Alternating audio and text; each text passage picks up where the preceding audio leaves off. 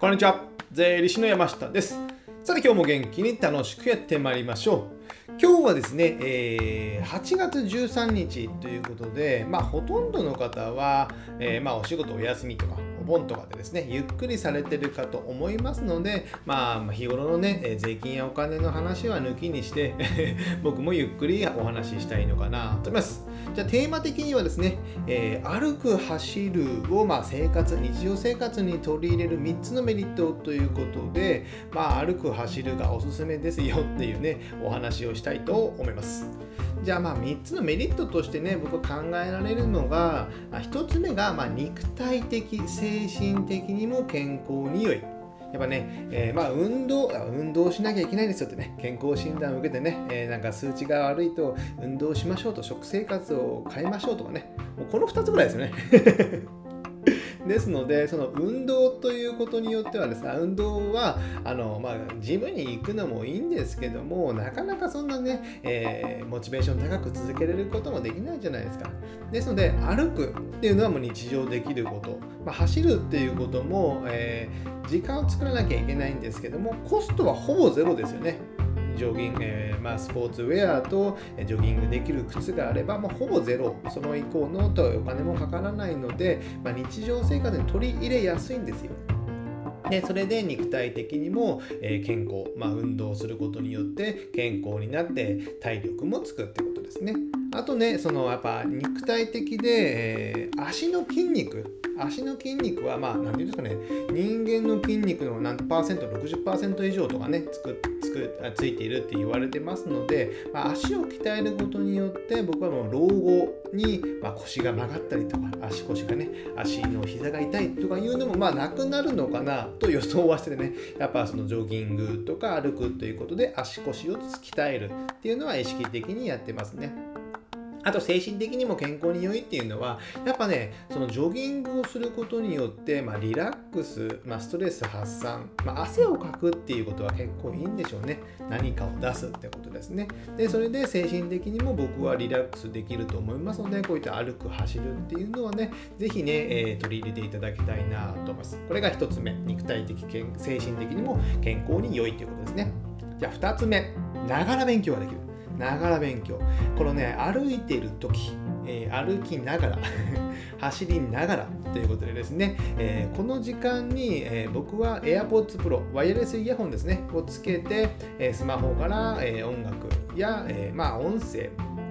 音声のセミナーやこういったポッドキャストを聞きながら、え、運動や歩いたりしてるってことです。これやっぱ一石二鳥ですよね。健康にも良くて、えー、頭、知識とか情報の吸収にも良いっていうことなので、このながら勉強というのはおすすめですので、まあ、これね、安全を確認しながらね、やっぱね、耳が塞がれてると、やっぱね、見ることに視覚、視覚によってちゃんと確認してないと、やっぱね、危ないですので、まあ、ちょっと慣れが必要かなと思いますけども安全なとこでね公園で走りながらとかであれば全然いいのかなと思いますので道路とかそういう時はねちょっと気をつけておいた方がいいのかなと思います。この2つ目メリットながら勉強ができるってことですね。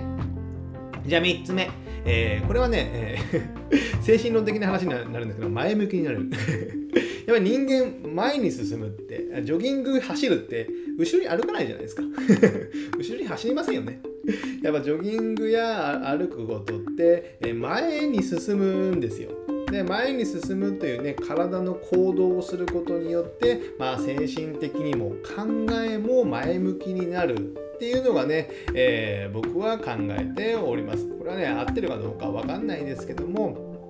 やっぱね精神的に落ち込んだりとかなんかそういった病気病気まではないんですけども病んでる時はこういった少しずつでもね走ることによって走ったり歩いたりすることによって前向きになれるそういったのを克服できるのかなと考えておりますので僕はね、えー、まあ後ろ向きではあんまりないですのでこういったことはね歩いたり日々歩いたり走ったりすることで、えー、できてきたのかなと思います。では続いてですね、じゃあ僕がどういったことをやってるかっていうのをね、ちょっとお話ししたいと思います。まあ、歩くということは、まあね、会社まで僕は歩いてます。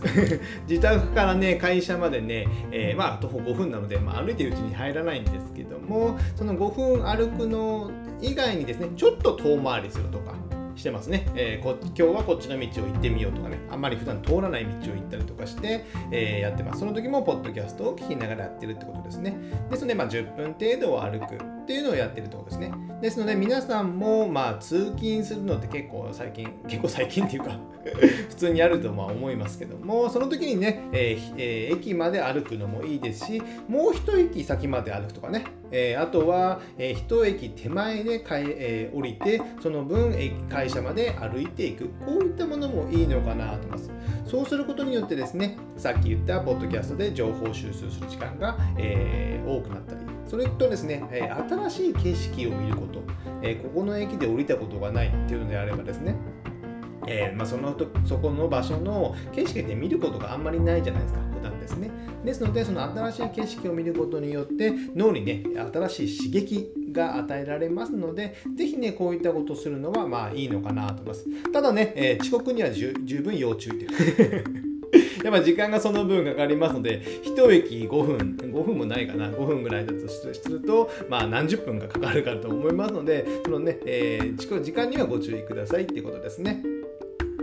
で、続いて歩くっていうのはそういったものを僕はやっております。で、あの、まあね、あの、これも日々の心がけなんですけども、地下鉄とかであれば、まあ電車でもいいですよ。えー、の、上下の階段があるじゃないですか。エレベーターを使わない、エスカレーターを使わないとかですね、そういったこと、階段の乗り降りするだけでもね、歩くというので、えー、できますし、あと自宅がね、マンションとかであればですね、3階か4階か5階ぐらいまでだったらね、歩いて登ったり降りたりすることできるじゃないですか。十何階とかね、何十階であればなかなかそれは危ない っていうことになったりしますので、難しいかと思いますが、まあ、5階以下ぐらいであれば、上下乗り降りする、乗り降りっていうかね、歩くことはできるかと思いますのでそういったことをね少しずつでも取り入れることによってだいぶね、えー、違うのかなと思います。僕のまあ偏見なんですけども東京って、えー、電車の乗り換えの駅から駅までってかなり歩くじゃないですか。で地下鉄も挟んだりすると上下のね移動もある。あれをね、えー、やってるだけでね太ることはないんじゃないかなと思うんですよね。太るのは金持ってるタクシー乗ってる人だけじゃないのかと思うんですけども東京にいるだけでね、えー、普通公共交通機関に移動される方がほとんどだと思うので、えー、あれだったらもう痩せるしかないんじゃないかなと僕は思うんですけどどうなんですかね？ということで歩くってことですね。じゃあ続いてジョギング、まあ、走るってことですね。走るのはね、もうほんとコストゼロでできますので、ぜひね、やっていただきたい。まあ、休みの日、えー、あの平日とかはね、できないかもしれませんけども、休みの土日とか祝日だけでもね、週1、2回、えー、走るっていうのだけでもですね、えー、1回でもいいですよ、全然。いいと思います。で先ほど言ったように走ると前向きになれますし汗をかいてデトックス効果というのがあるのでですね是非やっていただきたいと思います。でね注意点っていうかね僕が良いと思ってるのがあの走る時間帯ですね時間帯。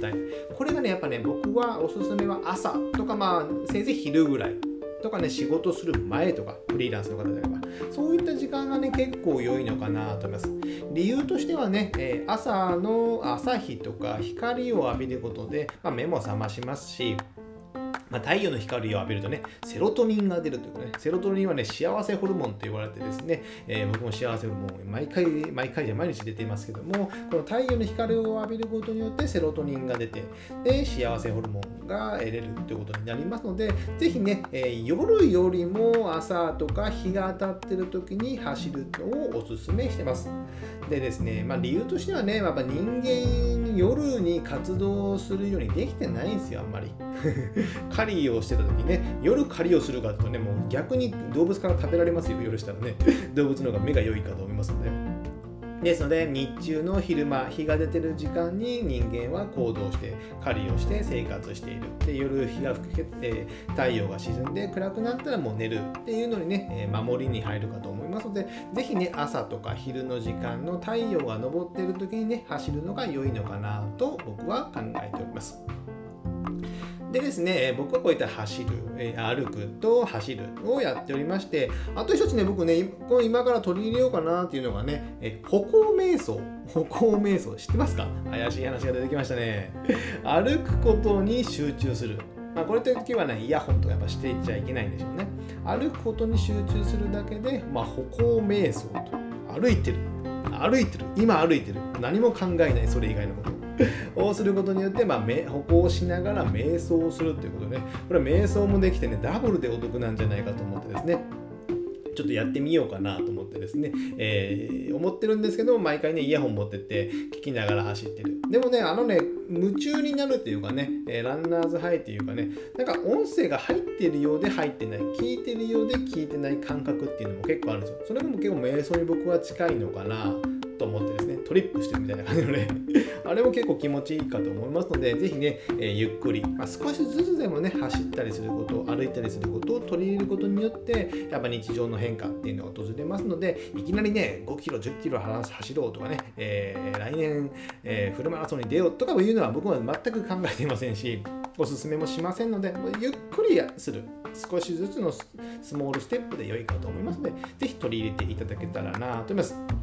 やっぱあることによってね、健康、精神的にも体力的にも健康にいいですし、あとね、お金がかからないし、お金がかからずに良い投資、健康投資、あの聞きながら投資っていうことができますので、まあ、このね、え、ラジオのテーマである会社と社長のお金を増やすっていうことによってね、投資という観点からもね、えー、この歩くという走るというのはね、すごい良い、えー、投資になりますので、ぜひね、えー、この夏からゆっくりでもね、やっていただけたらなと思います。じゃあ今日はこれぐらいにしたいと思います。ではまた次回お会いしましょう。さよなら。